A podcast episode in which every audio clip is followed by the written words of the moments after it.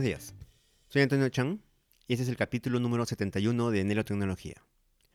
En este capítulo voy a hablar del walkie-talkie.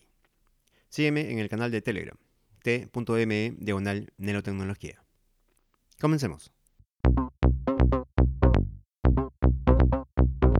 ¿Qué es un walkie-talkie? Es un transmisor receptor portátil.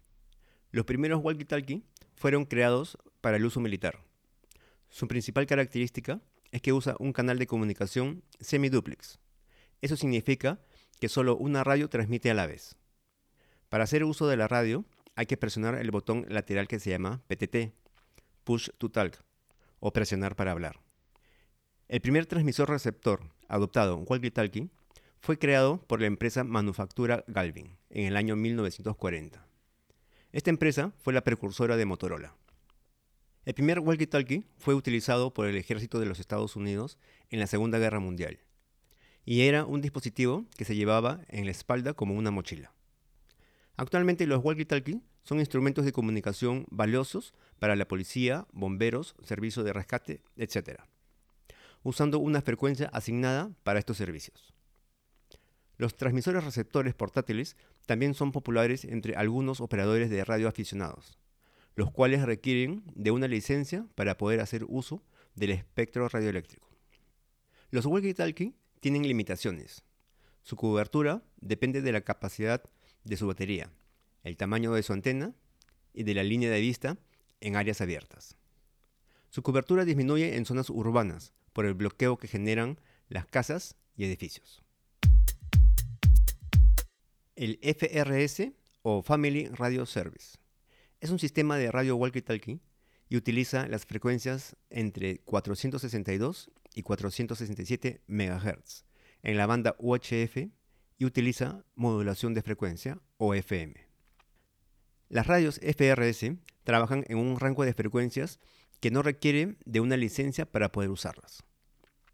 Están limitadas de potencia, solo pueden transmitir a 500 milivatios y las antenas son fijas, no se les permite el reemplazo de las antenas. El rango de cobertura, en teoría, es de 3 kilómetros, en línea recta, en un terreno plano y despejado. Pero siendo realista, la distancia de cobertura es de kilómetro y medio aproximadamente. Las radios FRS no pueden ser utilizadas en Europa.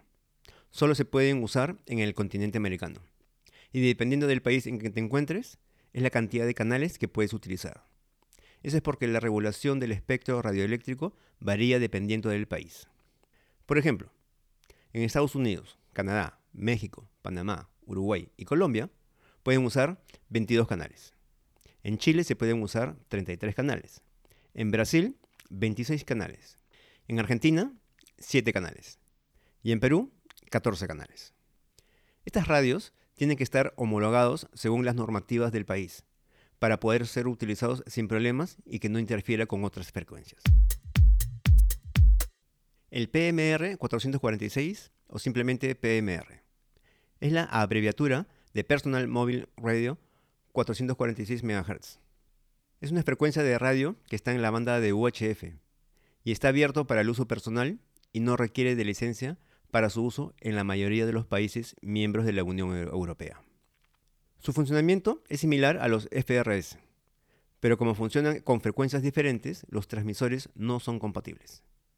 El PMR, al igual que el FRS, su potencia está limitada a 500 mW, que es lo mismo que medio watt.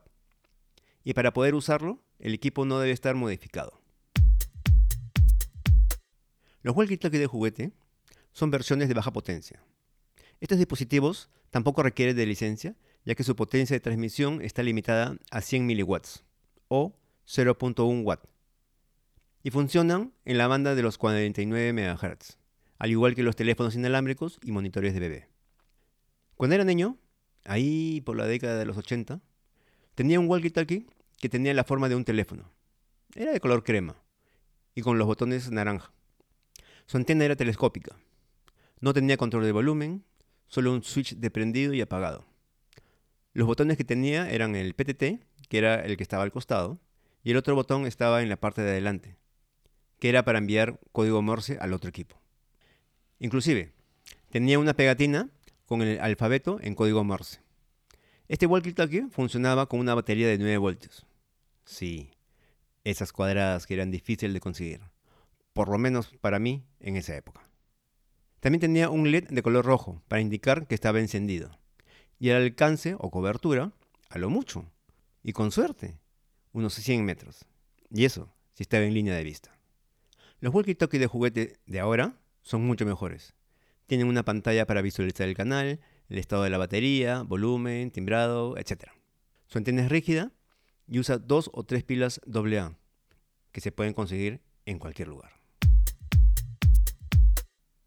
Usos para el walkie-talkie. Muchos dirán, en la actualidad hay muy buenos teléfonos 4G, 5G para poder comunicarme tranquilamente sin problemas. ¿Para qué me puede servir un walkie-talkie? Para empezar, el uso es gratuito. No hay que pagar nada por usarlo. Bueno, el único pago que hay que hacer es al momento de comprarlos. Nada más. La comunicación es directa, de un dispositivo a otro. Por eso, no hay ningún cargo por establecer una llamada. No vas a comunicarte a miles de kilómetros, pero sí tiene una cobertura suficiente para el uso que se le da. Los walkie-talkie se usan bastante en el ámbito laboral, como por ejemplo, construcciones de todo tipo, para que los operarios estén comunicados y coordinar el trabajo. También es usado por personal de seguridad, de edificios, centros comerciales. Y para el uso personal o familiar, estos equipos son muy prácticos cuando sales de paseo a la playa o a la montaña, o para hacer deporte de aventura, senderismo, etc.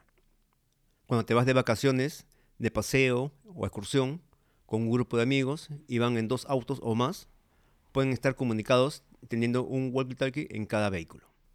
También, si vas a un parque de diversiones con la familia o a un club campestre, pueden usar los walkie-talkies para estar comunicados y decirle a tus hijos que se acerquen a la zona de parrilla que la comida ya está lista.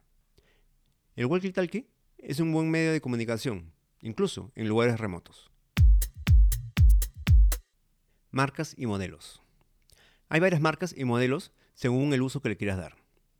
Las marcas más usadas son Motorola, Midland, Bresser, Moico, Proster, Baufen. Pero ojo, si lo vas a usar de forma doméstica, tienes que comprar un FRS si estás en el continente americano o un PMR si estás en Europa, que no requiere ningún tipo de licencia para su uso.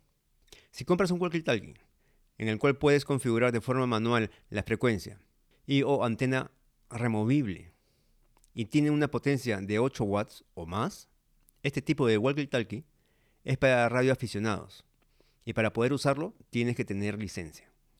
Si te interesa ser radioaficionado, tienes que registrarte y dar un examen. Y es distinto para cada país, así que tienes que contactarte con la institución que regula las telecomunicaciones y pedir los requisitos para obtener la licencia. Lo que también tienes que aprender son los códigos Q. Este código es una serie de tres letras que siempre empieza por la letra Q. También tienes que aprender el alfabeto radiofónico. Alfa, Bravo, Charlie, Delta, Echo, Foxtrot, Golf, Hotel, India, Juliet, Kilo, Lima, Mike, November, Oscar, etc. ya cuando quieras aprender, ahí te dirán cuál es el alfabeto completo y todo lo demás. App Walkie-Talkie. También podemos usar el celular como walkie-talkie. Hay aplicaciones para iOS y Android que hacen la función de un walkie-talkie y su interfaz es muy similar solo que no emite ondas de radiofrecuencia para la comunicación. Eso lo hace por internet a otro usuario que también tenga la misma app y que esté en tus contactos. Apple también tiene una app Walkie Talkie, pero solo está disponible en el Apple Watch. Y antes de terminar, quiero invitarte a que visites mi página web www.antonello.com. En esta página encontrarás todos los capítulos de Nelo Tecnología. Sígueme en el canal de Telegram, t.me diagonal nelotecnología. Eso es todo por hoy. Soy Antonio Chan y gracias por escucharme.